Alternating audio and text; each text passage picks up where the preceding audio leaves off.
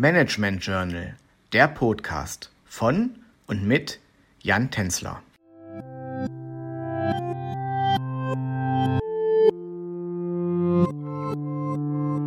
Herzlich willkommen zurück zu unserer Podcast-Reihe Besonderheiten und Herausforderungen von Familienunternehmen. In den ersten beiden Folgen haben wir uns dem Phänomen Familienunternehmen langsam genähert und konnten unter anderem aufzeigen, welche Eigenschaften die Wissenschaft als zwingend notwendig für ein Unternehmen ansieht, um von einem Familienunternehmen zu sprechen. In diesem Teil wollen wir die Unterschiede zwischen dem Familienunternehmen auf der einen Seite und dem Begriff des Mittelstands auf der anderen Seite herausarbeiten.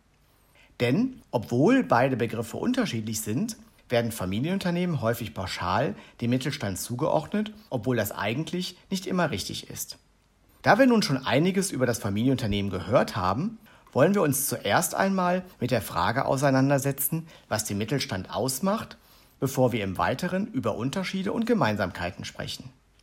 Oftmals hören wir in der Presse, der Mittelstand sei das Rückgrat der deutschen Wirtschaft. Das liegt häufig daran, dass der überwiegende Teil der deutschen Unternehmen zum Mittelstand gehört. Aber welche Unternehmen gehören nun genau dem Mittelstand an? Das Institut für Mittelstandsforschung in Bonn gibt zur Definition des Mittelstands quantitative und qualitative Faktoren an. Die Bonner Wissenschaftler zeigen auf, dass all die Unternehmen zum Mittelstand gehören, die einerseits weniger als 500 Beschäftigte aufweisen und andererseits bis zu 50 Millionen Euro Umsatz pro Jahr verzeichnen. Diese Unternehmen bezeichnet man nicht nur als mittelständische Unternehmen, sondern auch als KMU, also kleine und mittlere Unternehmen.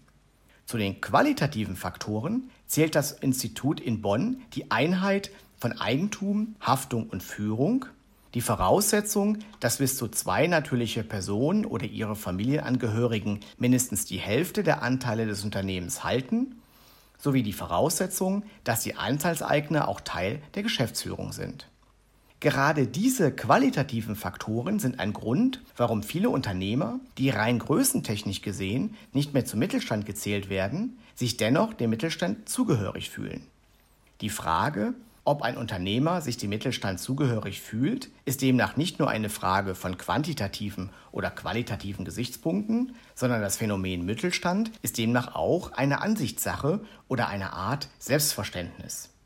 Damit sollte aber auch klar geworden sein, dass nicht alle Familienunternehmen zwangsläufig dem Mittelstand zugeordnet werden, obwohl ein Großteil der mittelständischen Unternehmen Familienunternehmen sind. Vielen Dank, dass Sie auch dieses Mal wieder bei unserem Podcast eingeschaltet haben. In der nächsten Folge beschäftigen wir uns mit dem sogenannten Hidden Champions. Warum diese Unternehmen so genannt werden, was sich genau hinter dem Begriff verbirgt und vor allem, was Hidden Champions mit Familienunternehmen zu tun haben, klären wir in Podcast Folge Nummer 4.